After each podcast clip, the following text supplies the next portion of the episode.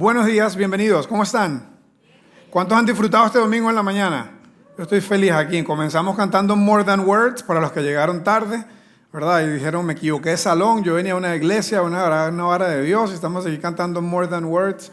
Qué pieza más buena, ¿verdad? Yo estoy aprendiendo a tocar guitarra de hace como 25 años y todavía, y todavía no he podido tocar esa pieza bien bueno, eh, y la razón que empezamos hablando de More Than Words, porque es una de las canciones más románticas del mundo, es porque estamos hablando acerca del amor. Y aunque no es febrero, ¿verdad? Eh, la, la, la pospandemia nos tenía tan estresados en los temas relacionales, ¿verdad? Que, continuamos escuchando de pareja tras pareja que estaban teniendo demasiados problemas y dijimos, tenemos que hablar de este tema. Y le pusimos como título, No se aceptan devoluciones si estás uniéndote por primera vez, si viniste hoy por primera vez, eh, o si estás uniéndote a través de la transmisión por primera vez.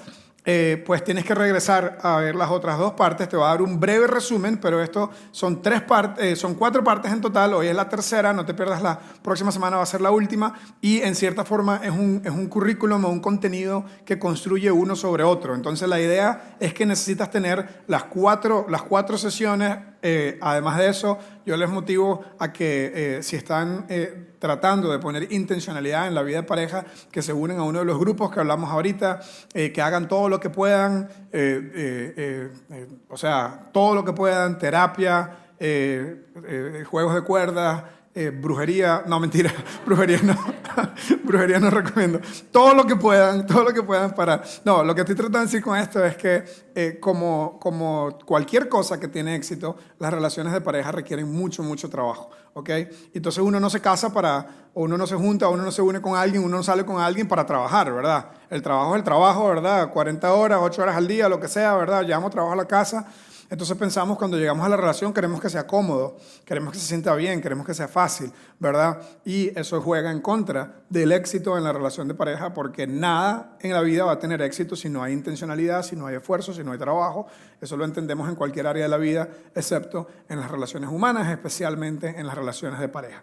Eh, y la razón que hablamos de eso aquí en Open House, que es una organización cristiana, que nuestra misión es inspirar a la gente a seguir a Jesús, a tener una relación cercana con Dios, es porque creemos que, eh, y, encontramos, y yo que estoy a cargo de, de la enseñanza bíblica y de todo este tema y de tantos años de estudiar la Biblia, es inevitable encontrar eh, las guías para eh, las relaciones de pareja.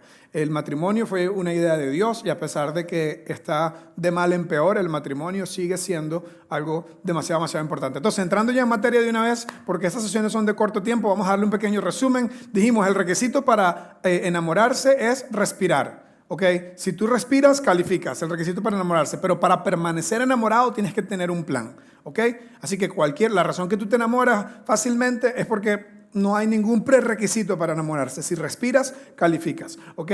Y la razón que eh, eh, terminas una relación y empiezas otra relación y terminas otra relación, la razón que sucede eso es porque el requisito para estar enamorados por siempre es tener un plan. Y lo que estamos diciendo aquí es que estamos hablando de que lo que realmente queremos y la manera como Dios nos diseñó es para tener una relación de largo plazo y de alta satisfacción una relación de largo plazo y de alta satisfacción. Y otra vez, yo sé que estamos viviendo en, una, en, un mundo, yo les he contado, ¿verdad?, que tengo hijos adolescentes, mi hijo eh, Lucas tiene 13 años y estoy empezando a, a lidiar con todos los asuntos de la adolescencia. Vivimos en una era en la que nos han cambiado las reglas del juego completamente, ¿verdad? el, avance de la tecnología, el internet, el teléfono, o sea, nada que ver, ¿verdad? Como eran las cosas antes, en la, en la, o sea, los chiquitos ahorita se, empiezan y se terminan por, el, teléfono, ¿verdad? O sea, cuando en nuestros tiempos, ¿verdad? Uno necesitaba al menos tener una, reunión en persona, ¿verdad?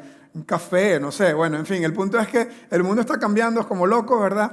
Y eh, yo, yo sí creo que eh, en cada etapa, en cada generación, ha habido una serie de dificultades eh, para las cosas que Dios propone, pero al mismo tiempo hay cosas que nunca cambian, ¿verdad? Las verdades de Dios nunca cambian. la Biblia enseña a Dios el mismo ayer, hoy, siempre. Las verdades de Dios son relevantes hace dos mil años, al igual como son relevantes hoy. La cultura cambia, pero nosotros no debemos cambiar con la cultura. Es decir, nosotros lo que debemos hacer es como un, como, como un buen marinero debemos mover nuestras velas para que el viento de la cultura lleve nuestro barco a donde nosotros queremos y no dejar que nos lleve a donde la cultura va. Esa es la forma como, como, como, un cristiano debe funcionar en base a la cultura. La cultura está cambiando, la cultura de pareja está cambiando a cada rato, eh, un montón de cosas están cambiando, pero nosotros, los que queremos tener una vida exitosa, los que queremos seguir a Dios, utilizamos la cultura como el viento y, nosotros movemos las velas guiados por Dios hacia donde queremos ir. Entonces lo que estamos diciendo es, si Dios, que fue el que tuvo la idea del matrimonio, piensa en eso por un minuto, y esta es clase de adultos, la clase de los niños están aquí atrás, piensa en eso por un minuto. Dios inventó el matrimonio significa Dios inventó el sexo. O sea, ¿Qué clase de Dios tenemos, verdad? Inventó el sexo, inventó, la sexualidad, inventó, y, y, la sexualidad siempre va más allá que algo biológico, va más allá que algo biológico, aunque la cultura quiera decirnos cada vez que no, que simplemente dos cuerpos, la sexualidad va algo mucho más allá que algo biológico. El ser humano está buscando conexión, intimidad, conocer y ser conocido, saber que estamos juntos en esto y saber que estamos bien. Eso es lo que realmente queremos. Todo lo demás es fabuloso y es la cereza en el pastel, pero lo que realmente queremos es verdadera conexión humana, intimidad, una persona con la que sé que es mi compañero de vida, mi compañera de vida. Eso es lo que estamos buscando. Y cada vez es menos común. Cada vez es más común que, que si no funciona, si el zapato no te queda, ver, te lo quitas. Si te queda un poco apretado te pones un poco incómodo, te lo quitas. Y ese es parte del momento en el que estamos culturalmente donde la, la, generación de nuestros padres se quedaban en una relación que era incómoda y que era incluso a veces eh, eh, tóxica, pero, pero, no podían divorciarse porque era en contra de las normas culturales. Ahora el péndulo se va totalmente al otro lado y dicen, en el primer momento en que nos pongamos incómodos, cada quien por su lado. ¿ok?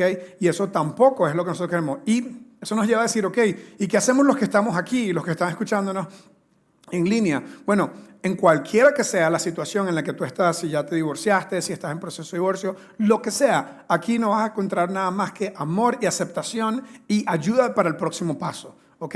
Ayuda para el próximo paso. De eso, se trata. No hay, hay, hay cero, cero juicio ¿verdad? Cero prejuicio, cero culpabilidad, porque de los que empezamos Open House veníamos de un mundo religioso donde todo era darle con la Biblia por la jupa a uno. Se dio cuenta que usted no sirve para nada, ¿verdad? Y era como culpa y culpa y culpa y juicio y juicio y juicio. Y nosotros en cierta forma estamos tratando de no irnos al otro lado de, ese péndulo también, pero en cierta forma quisimos hacer algo diferente. Entonces aquí lo que vas a encontrar es amor y, y un Dios que dice, recojamos los pedazos y empecemos de nuevo. ¿Ok? Así que de eso se trata. Entonces, la guía de Dios es, tienes que tener un plan para que tu relación de pareja funcione. Y un último preámbulo, si no estás casado, si eres soltera, si eres soltero, eh, pues esto te va a ayudar en todas tus relaciones humanas, pero también te va a ayudar a estar, a ser un mejor candidato, a ser una mejor candidata. ¿Ok? A ser una mejor persona ahí en el mercado de búsqueda de pareja, que dice que ya yo pasé por eso, ¿ok? Bueno, entonces, el plan, ¿cuál es el plan? Cuatro pasos. Uno, tienes que confiar en Dios a nivel individual. Ah, bueno, y dijimos también en la charla uno, tienes que estar comprometido al crecimiento personal, porque... Dios mío, yo creo que uno antes de tener la primera cita, ¿verdad? Por, por Bumblebee o por cualquiera de esas redes sociales, lo que sea, ¿cuántas veces tú vas al psicólogo? No, memoria, no va al psicólogo negar, no, nada que ver. Con nadie que no vaya psicólogo, con nadie que no esté tratando de ser una mejor persona, no debemos salir con ese tipo de personas. Pero bueno, una vez que tenemos eso, hay que confiar en Dios, sumisión mutua, hablamos la semana pasada de sumisión mutua, eh, una vez que estás en una relación de largo plazo, de compromiso, la manera como funciona es una, una gran competición o una gran competencia a quién se somete más. ¿ok? No quién es más sometido, ojo, yo dije la semana pasada, hablé desde el corazón, Nada que ver con ser sometido, ahí habla un poco el machismo en mí, ¿verdad? No voy a dejar que mi mujer me someta, pero yo me voy a someter voluntariamente. Eso sí, es como un juego de palabras, o sea, es lo mismo. No, no es lo mismo, no es lo mismo. Que una cosa es que te someten, otra cosa es que tú te sometas voluntariamente. Entonces, bueno, hablamos un montón de eso, vayan a ver esa charla si no la vieron. Eh, la sumisión mutua es el camino a la intimidad, a la conexión. Oh, y tiene que haber demasiada buena comunicación y tiene que haber compromiso. Entonces hoy vamos a hablar de esta, vamos a hablar de buena comunicación, ¿verdad? Eh, eh, es lo que, nos toca, eh, lo que nos toca hablar hoy. La próxima semana vamos a hablar de compromiso y es otra vez esa idea de que si algo no funciona o si algo se pone incómodo, entonces lo tiramos a la basura y lo cambiamos, ¿verdad? Como un vehículo, ¿verdad? Un carro. Entonces yo voy yo, yo, tengo mi carro, ¿verdad? Cinco o seis años después que tengo mi carro, que lo saqué de la agencia, ¿verdad? El carro empieza a fallar, ¿verdad? Y, y, y uno a veces ve las relaciones como como, como a veces la gente ve los sobre todo como las mujeres, a mí no me encanta, no me encanta andar haciendo mucho estereotipo, pero este es un estereotipo que lo diría, la mayoría de las mujeres dirían que así ven ellas los carros, ¿verdad? No le interesa saber cómo funciona, no le interesa ser mecánica, no le interesa ser mecánico, lo que le interesa es que funcione el carro, que el carro lo lleve de un punto a otro punto, ¿verdad? En cambio un MAE, bueno, yo no soy de esos MAE, pero la mayoría de los MAE, cuando, cuando algo suena en el carro, dice, apaga el aire acondicionado, baja los vidrios, dice, escucha, escucha, escucha, escucha ese sonido. Y yo, yo no escucho nada, ¿verdad? Para nada. Entonces, y la esposa no escucha nada. No, no, ese es el, eso debe ser el condensador del router, del no sé qué router, ¿verdad? Router es de internet. el rotor, iba así yo. se dan cuenta que se dan cuenta que yo no sé nada de, de, esas cosas de carro. Bueno, hay más que son demasiado buenos con los carros y saben que el router está dañado, ¿ok? Y, y, la, esposa o la pareja están en el otro lado del carro diciendo, o sea, nada que ver, a mí lo que me importa es que haya internet, no me importa, no me importa si funciona el router o no. Y luego, y luego este, así, así muchas personas ven la vida de pareja, especialmente las mujeres, como que, o los hombres, los hombres vemos la vida de pareja como las mujeres ven el carro. No me importa cómo funciona, me importa que funcione. Así vemos los hombres la relación, la relación de pareja. Las mujeres son un poquito más detallistas, ¿verdad? Y tratan de que, de que entender las partes de por qué no funciona. Entonces, al mismo tiempo, al mismo tiempo, para que funcione, pues tenemos que tener un plan. No podemos pensar simplemente, bueno, ya el carro no está funcionando, ¿qué hacemos cuando el carro ya está un poco dañado y no queremos gastar mucha plata? ¿Verdad? Pues lo llevamos al, al, al, ¿verdad? a la Nissan, lo llevamos a donde sea el carro y pedimos otro, ¿verdad? Nos volvemos a endeudar o los que tienen plata lo compran nuevo, no sé cómo hacen, pero ahí está la comodidad de decir, mi carro no sirve, o ya no me sirve, o ya no me gusta tanto, voy y lo cambio por uno mejor. Así exactamente está nuestra cultura haciendo con eh, la vida de pareja. Y eso, pues resulta que ese otro carro, pues también va a tener algo, ¿verdad? Y esa otra pareja, esa otra persona también va a tener algo, ese otro más también va a tener algo, para Mejor arreglarse con el que uno tiene o con la que uno tiene, que ya tiene una serie de años de inversión, al menos esa es mi filosofía. ¿Y cómo arreglarse? Pues así, con confianza en Dios, con uh, sumisión mutua, con muy buena comunicación y con compromiso. Parte de ese plan, eh, parte de ese plan eh, eh, es eh, el, tener, ahorita les voy a mostrar ese gráfico que estaba ahí ahorita un rato, yo, yo, te aviso cuándo pasar, eh, está basado en, es una representación gráfica de cómo hacerlo. Entonces, hablando de sumisión, dijimos, la, la sumisión mutua, el continuamente poner las prioridades, necesidades eh, de, de mi pareja antes que las mías, dos personas comprometidas a hacer eso, es algo que honra a Dios, esa es la forma como Dios nos diseñó, ¿verdad? Si yo estoy constantemente poniendo a mi pareja primero que yo, ¿verdad? Lo que quiere decir que tengo que trabajar en no ser egoísta o al menos tener un plan para qué hago con mis necesidades, mis deseos, mis prioridades, mis metas. ¿Qué voy a hacer con eso? No es que eso no es importante. Esto dice, yo voy a poner sus necesidades, sus deseos, sus prioridades y sus metas primero que las mías. Él va a poner mis necesidades, mis deseos, mis metas primero que las mías. Y en ese contexto resolvemos todos los problemas que la vida nos, traiga y, trabajamos más unidos. Entonces, la sumisión mutua honra a Dios. Esa es la forma como Dios dijo, porque otra vez todo lo que enseñamos en Open House es basado en, en las Sagradas Escrituras. Creemos que la Biblia es lo que nos habla de Dios. Creemos que Dios nos hizo y Él sabe más que nosotros. Entonces, decimos, ok, veamos qué dice la Biblia. La Biblia resulta que dice, sométanse unos a otros en reverencia al Señor. Efesios 5, 24. Entonces, creemos que honra a Dios cuando una pareja está siendo sometida voluntariamente. Creemos que eso honra a Dios. Creemos que honra a la pareja, porque Ashley nunca se ha sentido mal porque yo la ponga a ella primero. Yo nunca me he sentido mal porque Ashley me ponga a mí primero. Es lo mejor para la pareja. Mejora la comunicación porque en un contexto donde dos personas están tratando de poner a otro primero, podemos resolver cualquier problema. Y, y, y si nos comunicamos bien, alimenta la amistad incrementa el romance y estas son dos cosas claves de la relación de pareja de largo plazo, ¿verdad? De la relación matrimonial, de la relación donde hay un compromiso a largo plazo. Hay amistad y hay romance. No somos roommates, no estamos creando chiquitos juntos, no estamos teniendo una sociedad de trabajo juntos, no. Hay una verdadera amistad y estamos en un, somos realmente compañeros de viaje. Estamos realmente juntos en esto, eso es lo que queremos. Sí, hay etapas de etapas, hay etapas donde el, el, enfoque debe ser tratar de ser el mejor roommate posible, ¿verdad? Como consejero matrimonial, varias veces me ha tocado decir, ¿sabe qué? Por las próximas dos, tres semanas ustedes son roommates, ¿verdad? Al menos sean un nice roommate, ¿ok? Al menos sea un buen roommate, ¿ok? Pero no te puedes quedar en esa etapa todo el tiempo, tienes que regresar al propósito del matrimonio, que es realmente eh, eh, eh, unión, unidad. Y gran parte de eso es amistad romance. Como dije, tengo un gráfico que representa las parejas que están tratando de seguir el, el, marco conceptual de Dios, ¿ok?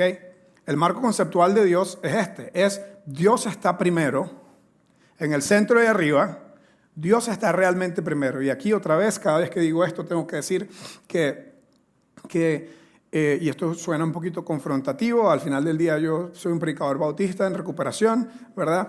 Entonces, eh, eh, esto tiene que confrontarnos, porque esto no es suficiente decir Diosito primero, esto no es suficiente decir yo creo en Dios o presignarse, no, no, no, esto es que si crees en Dios, tienes que dejar que Él maneje. Que si crees en Dios, tienes que demostrarlo a través de someterte a Él primero. Entonces, el, marco conceptual dice, Dios sabe más que yo, Él es el capitán de mi barco y yo voy a hacer mi parte, pero voy a hacer lo que Él dice, no voy a hacer, recuerda Proverbios 3.5, no seas sabio en tu propia opinión.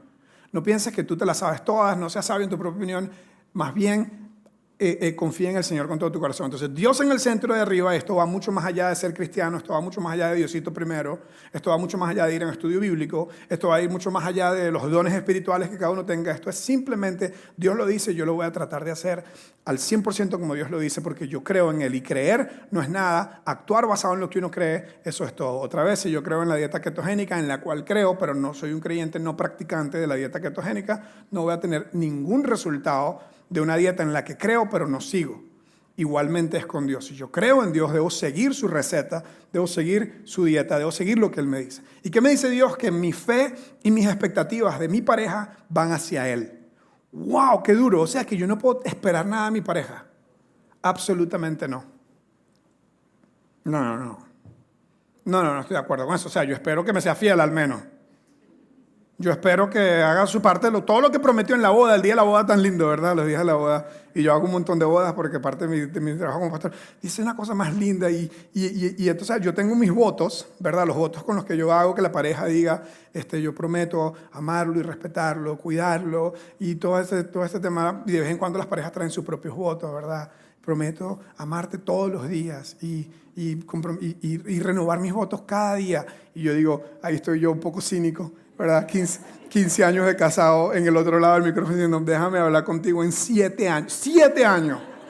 7 años, ni siquiera 10, 7 años. O sea, en 7 años así prometo ir a dejarlo en el basurero, ya no lo soporto. Necesito que alguien que venga el Señor, el rapto y se lo lleve, porque ya no creo en el rapto, pero quiero que el rapto venga y que se lo lleve a él y me deje a mí, porque ya no puedo con esta persona. ¿Ok?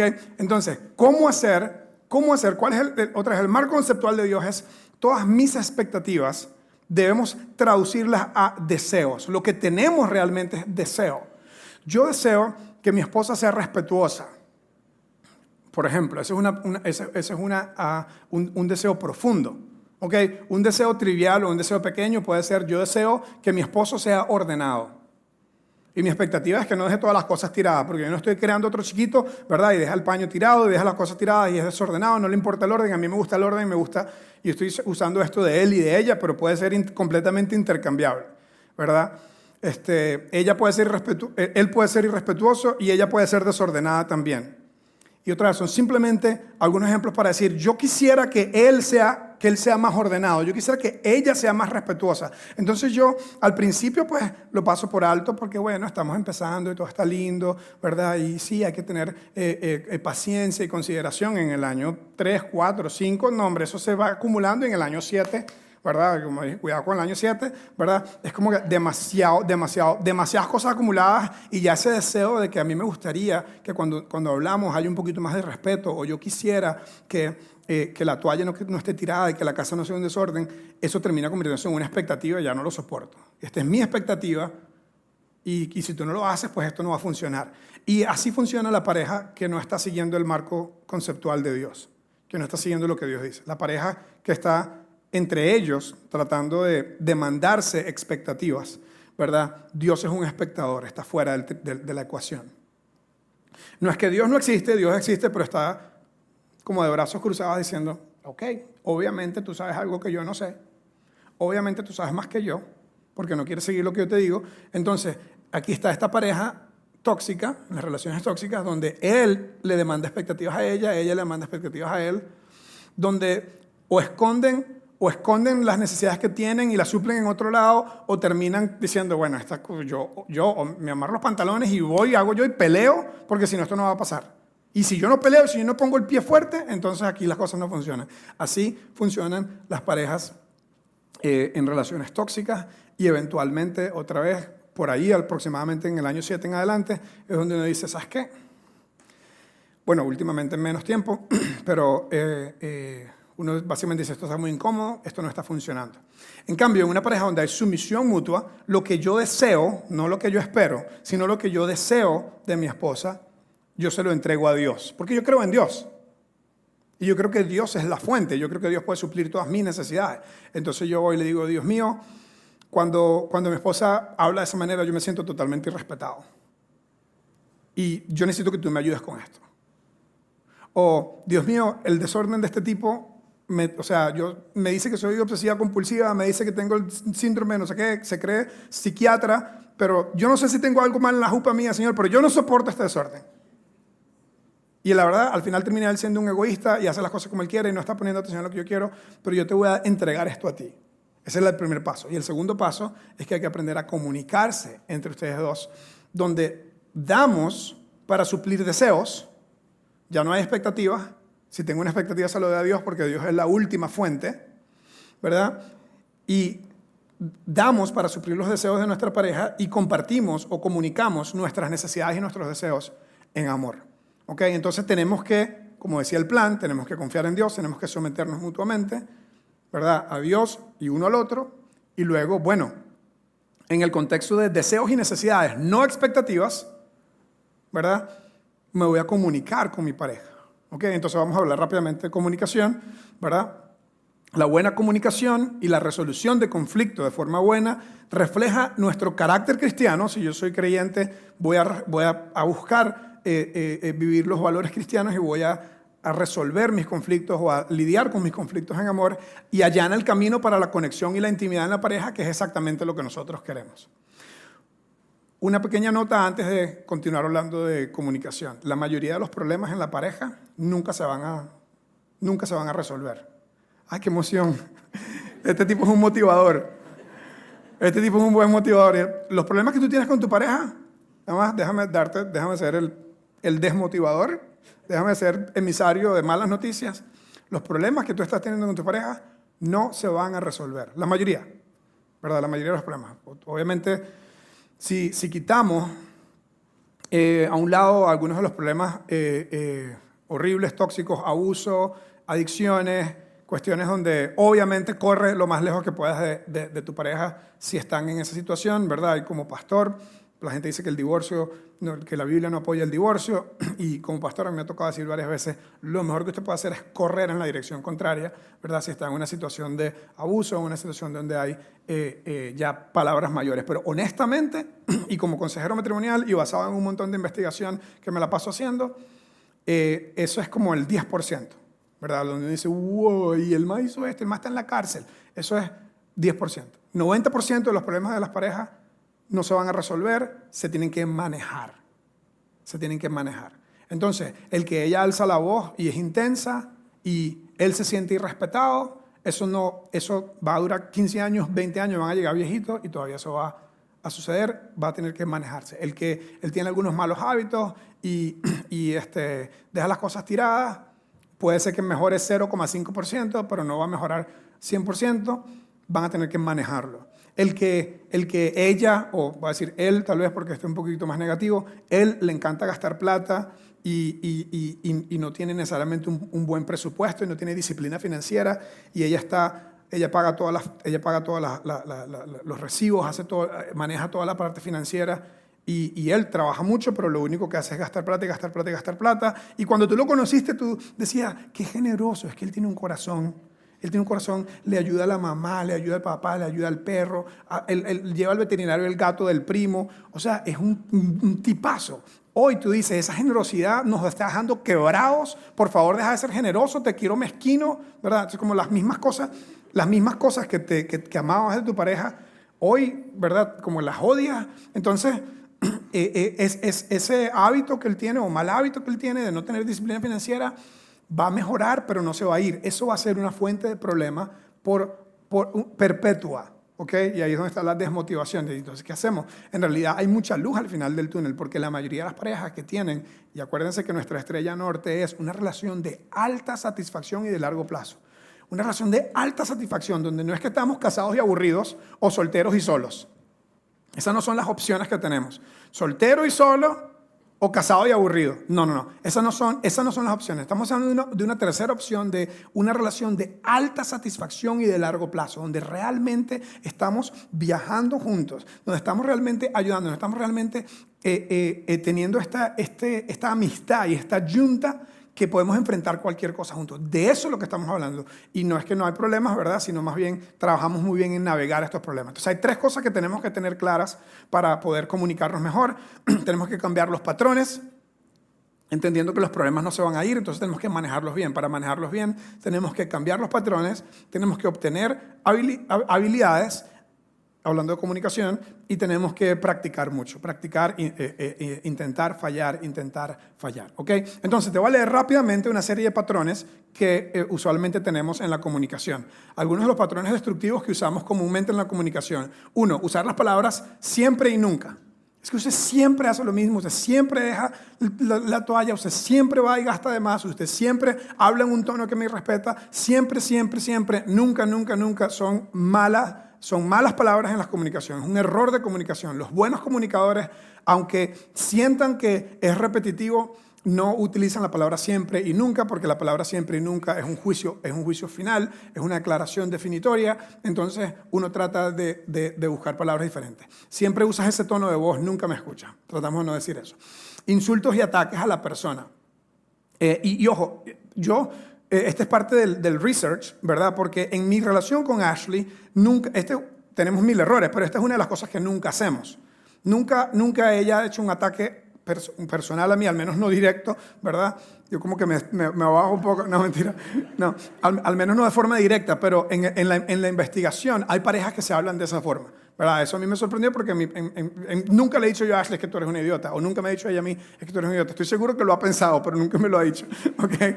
Entonces, pero sin embargo, hay, hay parejas que dicen, eh, eh, está actuando como un idiota. O es otra forma de decir eso, esa es la peor estupidez que he escuchado, ¿verdad? Y eso es otro grave error de la comunicación. Entonces, aunque, aunque lo que la persona está diciendo te parezca una estupidez, el decir eso es un grave error de comunicación. Siguiente. Eh, sacar los problemas del pasado. Eh, eh, esto sí es súper común en la vida de pareja, ¿verdad? Hay una persona que tiene una caja registradora, que tiene una memoria, ¿verdad? Buenísima y que te pasa factura, ¿verdad? ¿Alguien quiere dar un testimonio? No, no, no levante la mano. Entonces, problemas del pasado, ¿verdad? Hace 15 años pasó tal cosa, ¿verdad? El día de nuestro aniversario, la primera pelea que tuvimos y otra vez. Yo pues yo no te pedí perdón por eso. Y nosotros no habíamos, yo pensaba que habíamos pasado la página. Bueno, eh, eh, aunque a veces es más difícil para algunas personas pasar la página que para otras, eh, deberíamos tener un compromiso a no lidiar con los problemas del pasado, o al menos no sacar facturas del pasado. Si tienen niños, esto también es común cuando la pareja está lidiando muy mal con sus conflictos, es usar a los niños o a los padres como armas, ¿verdad? Anda a preguntarle a Tommy, ¿verdad? Ve cómo es que Tommy, yo llegué, lo busqué, lo fui a buscar, a, Tommy y hablamos de esto. Y yo le pregunté, ¿cómo te sientes con lo que dijo papi? Y me dijo, ay, es que papi, y sí, y Tommy tiene tres años, ¿verdad? Entonces la opinión de Tommy, que tiene tres años, o sea, la está usando en contra, en contra, en contra de él. Eso no se hace, no no, se utilizan a los niños eh, eh, como armas. Eh, negarse a aceptar responsabilidad. Es imposible lidiar en un conflicto con alguien que nunca se equivoca, ¿verdad? es imposible, no se puede. Entonces, negarse a aceptar responsabilidad, todo esto es culpa tuya, yo no he hecho nada mal. El, hablar de esa forma, lamento que te sientas así, ¿verdad? Uno, uno, uno nunca, la, persona, la persona que no acepta se disculpa, pero es una disculpa, es la peor forma de arrogancia, la disculpa insincera, la disculpa no sincera. Es decir, ay, la verdad, lamento mucho que tú te sientas así. No es, no es lamento algo que yo hice porque no he hecho nada, es lamento que te sientas así, ¿ok? Entonces, o sea, que Dios te ayude, voy a orar por ti porque pobrecita, debe ser muy difícil pasar lo que tú estás pasando por tu propio rollo, ¿verdad? Pero yo no he hecho nada aquí. Entonces, eh, imposible, ¿verdad? Más bien, en la pareja debemos asumir, eh, en todo tenemos responsabilidad compartida y aquí hay algo que yo tengo que aprender y echar para mi saco. Eso es lo que hace una persona madura. Siguiente, creo que tengo algunas más. Exigir un acuerdo en cuestiones de opinión, ¿verdad? entonces, tenemos que, tenemos que aprender a entender cuando hay algo donde tenemos opiniones diferentes y donde estamos en desacuerdo, y donde ojalá que negociemos y encontremos una forma. Pero cuando alguien dice, mira, ya eso no se trata de opinión, esto es lo que vamos a hacer y punto, ¿verdad? Y este, este, acuerdo, este acuerdo no es un acuerdo, ¿verdad? Porque es exigido, ¿verdad? Esto es más, esto es más impuesto. ¿verdad? Aunque es un asunto de opinión y no hay escucha de uno de los dos lados, eso es muy, muy un error de, comunicación. Convertir una discusión en una competición, ¿verdad? Y esto lo hacemos, yo tengo que admitir, yo soy una, tengo una personalidad dominante, competitiva, eh, así he sido siempre en, en, en, los deportes, cuando jugaba deporte, en todo, lo que, en todo lo que he hecho. Y a veces para mí es fácil ver las cosas como una competencia, ¿verdad? Como que no, aquí voy a demostrarle que tengo un punto donde yo voy a ganar mi argumento, ¿verdad? Y, y si no trabajas en eso, eh, vas a ganar argumentos, vas a ganar argumentos y vas a perder vas a perder a tu pareja, vas a perder relación. Convertir la discusión en una competencia. Si hicieras tu parte del trabajo, eh, eh, eh, si, hicieras tu parte del trabajo por aquí y, y, estás diciendo, ya yo hice mi parte y obviamente yo soy un niño bueno y tú estás siendo una niña mala, ¿verdad? Cuando traemos eso a la, a la, a la relación, pues eso no, no ayuda, es mala comunicación. Hay un par más. Recuerden, estos son los patrones que tenemos que cambiar. Comenzar una conversación con alta intensidad. Esto es lo en Costa Rica decimos a esto, entrar con los tacos de frente, ¿verdad? Entonces, tenemos que hablar, este, tenemos que hablar en este momento. Mira, tenemos que hablar, te me sientes aquí, ¿verdad? O sea, quien quiere hablar con una persona así, ¿verdad? Eso es una, mala comunicación. Eh, retirarse y retraerse de la relación. Esta es la persona que no es tan intensa, ¿verdad? Tenemos que hablar en este momento, sino que posterga, ¿verdad? Prefiere ponerle en una gaveta, compartimentaliza, es experto compartimentalizando. A veces los hombres se les hace más fácil eh, eh, esto que, a las mujeres. Otra vez, esto no, no, no, no está... Eh, puede ser que sea también una mujer, usualmente los hombres se les hace más fácil poner las cosas en una gaveta y no lidiar con eso.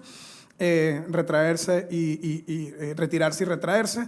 Eh, no quiero hablar de eso, no hablemos de eso, ¿verdad? Y, eso simplemente se va acumulando. Y luego dar esa mirada o ese, o ese tono, el lenguaje no verbal, ¿verdad? La mirada o ese incluso el tono puede también afectar mucho la comunicación. Entonces, ¿qué hacemos? Los quiero dejar con una guía para el conflicto, ¿ok? Una guía para el conflicto y después les voy a pedir a todos los que, a los que quieran que si, si, si no tenemos tu email, eh, te voy a pedir que nos des tu email y te, voy a mandar un PDF que es un poco más largo que esto, donde están las reglas para, un buen, para manejar bien el conflicto. Entonces, primero, un marco conceptual. Hay dos tipos de personalidades en conflicto. Está la persona que prefiere ponerlo en una gaveta y llevar la fiesta en paz, pero la fiesta no está en paz. Por dentro no hay paz, ¿verdad? No hay fiesta, no hay paz, pero esto le llamamos armonía artificial. Okay, esta es la persona que no es confrontativa, esta es la persona que lo pone debajo de la alfombra, esta es la persona que no quiere ir a pelear de inmediato. Okay? Y luego del otro lado de este continuo, de esta especie de espectro, tenemos la persona que es confrontativa y que no le tiene miedo a un pleito, ¿verdad? Y que es expresivo y dominante. Okay? Ahora, yo estoy más de este lado. He hecho mucho trabajo para llegar al lugar donde donde debemos estar. El lugar donde debemos manejar bien nuestros conflictos es aquí. Es nos alejamos de la armonía artificial y nos alejamos obviamente del ataque personal, de espíritu mezquino, de yo lo que quiero es ganar y demostrarle que usted eh, eh, está equivocada. ¿Okay? Entonces, la idea es buscar en el medio hablar la verdad en amor. Eso es lo que estamos buscando. Entonces, encuesta en caliente. ¿Cuántos de los que están aquí, aquí sí siéntase con la completa libertad de levantar la mano, cuántos de los que están aquí, aunque esté con su pareja, en esta puede levantar la mano, cuántos dirían, yo estoy en el lado de armonía artificial? No estoy con, con, con, bueno, vamos a empezar tal vez, eh, si, piensan que, si piensan que uno de los dos es peor, quiero que sepan, los dos son los malos hábitos de comunicación. No hay peor. A veces uno dice, bueno, yo al menos no grito y no digo, y no soy confrontativo y no soy grosero y no soy peleón. Pero hay un dicho en Costa Rica que dice, bueno, yo me lo sé en venezolano, pero es lo mismo, líbrame del agua mansa, ¿verdad? En Costa Rica, como decimos ese dicho, del agua mansa líbrame Dios, que de la brava me libro yo. Entonces te parece como la persona súper brava, pero no quiere decir que esa persona no es brava. Esta persona es agua mansa en, en, algunos casos. En cualquier caso, estos son los dos malos hábitos de la comunicación. Yo, confieso de primero, estoy en el lado de la confrontación. Yo nunca le he tenido miedo a un pleito. ¿okay? Yo soy una persona expresiva, soy una persona caliente, me echa corta. Cuando, yo tengo, cuando, cuando algo me tiene incómodo, lo expreso, lo, lo, lo, lo, hablo. Y muchas veces mi error más es de que se me va la mano en la confrontación. Y el trabajo que he hecho a través de los años es arrimarme un poquito más hacia el medio y no pelear cada batalla, pensar antes de hablar, eh, acercarme a buscar la verdad y cuando encuentro la verdad la digo con amor. Las otras personas probablemente van a tener más dificultades, decir, yo no quiero estar peleando, qué aburrido, yo no voy a estar discutiendo, gastando tiempo en eso, y lo van haciendo. Entonces, ahora sí, ¿quiénes están conmigo en el lado de la confrontación? Levante la mano. Eh, perfecto, el primer paso, el primer paso es admitirlo, muchachos. Un aplauso para ustedes, muy bien. Ok, ahora me imagino que los segundos, pero no, vamos a dejar que no levanten la mano. ¿Quiénes están en el lado donde dicen, yo prefiero no estar peleando, prefiero llevar la fiesta en paz? ¿Ok? Algunos no levantaron la mano en una ni la otra, ¿verdad? Están en el medio. Bueno, vamos a darle un aplauso a los Armonía Artificial por reconocer también. Los felicito por reconocer también. Entonces, lo interesante es que lo que nosotros debemos hacer es, juntos decir, vamos a buscar el punto ideal del conflicto, que es, vamos a decir la verdad en amor. Y por cierto, una, una nota acerca de lo que acabamos de hacer, está perfectamente bien el reconocer en qué, en, estamos y el que nuestra pareja tenga esa aceptación. ¿ok? Que la pareja tenga esa aceptación. Es decir, en, el caso de, de, mi esposa y yo, los dos tendemos a, a, confrontar. Entonces imagínense, en mi casa un pleito es como estar comiendo palomitas. Entonces la cosa más, es la cosa más, más, más, más, fascinante un pleito en mi casa, ¿verdad? Porque todo lo confrontamos, todo lo hablamos, a veces un poco más, más de la cuenta. Entonces el punto es que lo que sí debe haber de la pareja es debe haber ah, el amor acepta. El amor acepta. Yo no puedo decir, ay, pero qué incómodo este más que todo lo esconde y nada quiere hablar. No, no, no. Yo tengo que decir, yo acepto a mi esposo a pesar de que no le guste la confrontación. Yo tengo que decir, yo acepto a mi esposa a pesar de que es intensa y peleona como Julio. Yo la acepto, yo lo acepto y juntos. El aceptar no significa que, ah, bueno, lo, lo, lo habilito. Bueno, está bien, vaya y escóndalo. No, no. Es lo acepto porque el amor acepta, pero vamos a trabajar juntos en esto. Ahora, esto no es solamente psicología y gráficos, vean lo que dice la sagrada palabra de Dios hace dos mil años. Santiago, que fue hermano de nuestro Señor Jesucristo, dijo, eh, mis queridos hermanos, tengan presente, todas las personas deben estar listas para escuchar, lentos para hablar y lentos para enojarse. obviamente, como yo soy bien roco ya, me aprendí esto en la versión antigua de la Biblia que decía, toda persona debe ser pronta para oír, pronta para, eh, eh, tardo para hablar y tardo para, enojarse. Entonces, pronto para oír, listo para oír, es activar la escucha. Cuando hay un conflicto, sabemos la mayoría no los vamos a resolver, tenemos que navegarlo bien. ¿Cómo lo navegamos bien? Con buena escucha. Porque Santiago hace dos mil años, antes de que hubiese el Harvard Business Review y Psychology.com, antes de todo eso, Dios nos había dicho a través de la Biblia, más se les va a hacer difícil, se les va a ser difícil escuchar, se les va a hacer fácil enojarse y se les va a hacer fácil hablar algunos de ustedes. Entonces deben tener cuidado con eso, deben ser activar la escucha, callar, escuchar más eh, y, no ser eh, tan rápidos para enojarse. Entonces ahí está eh, parte de lo que la Biblia nos dice. Vean lo que dice en Efesios. Efesios, Pablo está hablando de la unidad, de la unidad entre un grupo de creyentes. Y nada tiene que tener más unidad que una relación de pareja que, un matrimonio. Entonces Pablo dice, si, si trabajamos en la unidad, este versículo empieza como a la mitad de una idea, ¿verdad? Si trabajamos en la unidad, en cambio, es decir, si hacemos esto en lugar de aquello, vamos a hablar la verdad con amor, ahí está. El gráfico decía, en el medio está la verdad como amor. Pablo está diciendo en Efesios 4:15 que cuando estamos trabajando en la unidad, no es que no decimos verdades, es que decimos la verdad, pero la decimos de forma amable. Yo hice un taller de comunicación en una empresa en México y una señora levantó la mano y cuando yo hablaba de esto, de cómo decimos las cosas, y dijo, no es que me digas perro, sino la perra forma como me lo dices. Entonces como que, ok, no es que no digas la verdad, es que no lo digas tan feo, ¿verdad? Dilo, de forma amable. Entonces Pablo está diciendo, cuando nosotros trabajamos en la unidad, vamos a hablar la verdad en amor. Y, y ojo a esto, esta palabra no la subrayé, pero debía haberla subrayado. Cuando nosotros hablamos la verdad en amor, creceremos. Estamos madurando. Estamos mejorando. Ya no somos un niño malcriado o una niña enojada. Ahora estamos madurando. Entonces, ¿sabes qué? Te voy a decir lo que siento, lo que pienso, pero te lo voy a decir en amor porque al final del día estamos juntos en esto. En, las parejas donde sucede, eh, donde sucede mal conflicto, donde no se aplica nada de esto, es como un juego trancado. Yo no sé si ustedes han jugado dominó, pero en el dominó de vez en cuando el partido se tranca y no hay nada que hacer, hay que empezar otra vez. Así son los malos conflictos. Los conflictos tóxicos en una pareja son como un puño contra el otro puño, el juego está trancado, ¿verdad? Y si usted no cambia esto, yo no voy a cambiar eso, y está cerrado, está trancado el juego. Lo que necesitamos hacer es abrir las manos y decir, ¿sabes qué? Yo te amo y yo sé que tú me amas y vamos a trabajar juntos en esto. Vamos a trabajar juntos en esto, sabiendo que vamos a tener que trabajar en esto por el resto de, nuestra, de, nuestras vidas, pero vamos a navegarlo bien, ¿ok? Entonces, hablar la verdad en amor significa crecer, y tengo un versículo más que está en el Antiguo Testamento, en Proverbios dice, precipitarse a responder antes de escuchar es lo que hacen, eh, eh, nos hace eh, necios, son hechos. Antes de escuchar los hechos es a la vez necio y vergonzoso. Entonces, para terminar, dos grandes habilidades de comunicación para navegar bien los conflictos que nunca se van a terminar en la relación, pero, sí se pueden manejar muy bien. Eh, basado en estos textos bíblicos, las dos habilidades de comunicación más importantes son la asertividad y la escucha activa. Asertividad es yo voy a decir la verdad, lo que siento y lo que pienso, pero lo voy a decir con firmeza, pero lo voy a decir con respeto. No es esto es lo que está pasando, es más bien esto es lo que siento. Y es totalmente distinto lidiar con una persona que está hablando de lo que siente, de lo que piensa de, eh, eh, en amor. Y la escucha activa es, vamos a la siguiente, escucha activa es suspender juicio, esto es muy difícil, suspender juicio, escuchar con curiosidad y con empatía para entender y no para defenderme. Esto no hacemos en la comunicación. Cuando estamos en un conflicto no estamos escuchando para no juzgar. Ya juzgamos y ya condenamos, ¿verdad?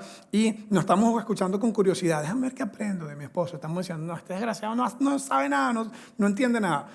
Y no hay empatía. Cuando estamos, cuando estamos en un conflicto, usualmente la, la, la, escucha no es empática. La escucha, la escucha no es para entender, ¿verdad? Sino más bien para, para darme argumento y para defenderme. Y continúa el, el juego trancado. Continúa el ¿verdad? Uno contra el otro. Y no están trabajando en equipo. Para poder trabajar en equipo hay que abrir las manos y decir, ¿sabes qué? Vamos a trabajar juntos en esto. Vamos a, realmente utilizar buenas habilidades de comunicación y, a poner a, la, otra persona como prioridad para, lograr esto. Ok, última, eh, última lámina de conclusión. La buena comunicación y la buena resolución de conflictos refleja nuestro carácter cristiano si creemos en Cristo y si ponemos al otro primero y si amamos a nuestro prójimo como nosotros mismos, refleja nuestro carácter cristiano y allana el camino para la conexión y la intimidad en nuestra pareja. El llegar a un punto donde no estoy tratando de cambiar a mi pareja, sino que lo acepto y celebro las diferencias que tenemos, porque estamos trabajando en equipo en dar lo que el otro necesita, en dar para lo que el otro necesita, es lo que va a alimentar la verdadera conexión. Entonces, ¿qué necesitamos? Necesitamos practicar mucho. Entonces, como práctica y como tarea, lo que ustedes tienen que hacer esta semana es lo siguiente. Cada uno le va a pedir que escriba dos cosas que usted quisiera que su pareja cambie.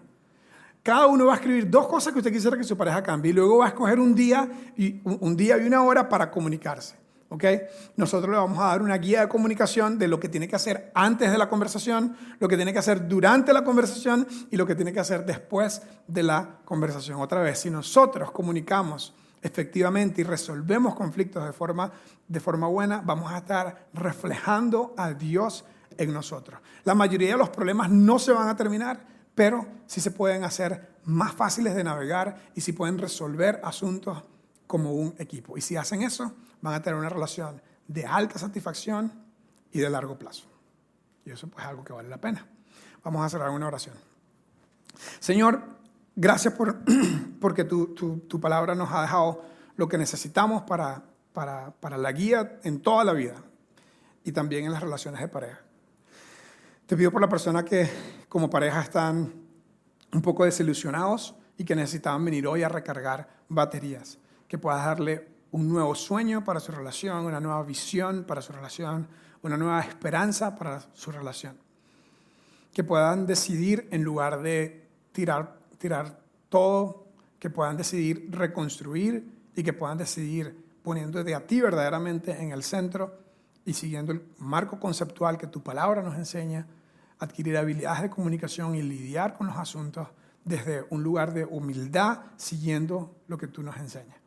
Te pido por la persona que están eh, practicando esto que puedan continuar haciéndolo y por las parejas que todavía, o por las personas que todavía no tienen pareja, pero que puedan utilizar esto para prepararse mejor para su próxima relación. Gracias que tú nos diseñaste para estar en conexión, en intimidad con otras personas. Gracias por nuestras parejas, por lo que tenemos y ayúdanos a, a poder seguir aplicando estas cosas para que nuestra relación traiga honra a ti. En el nombre de Jesús, amén.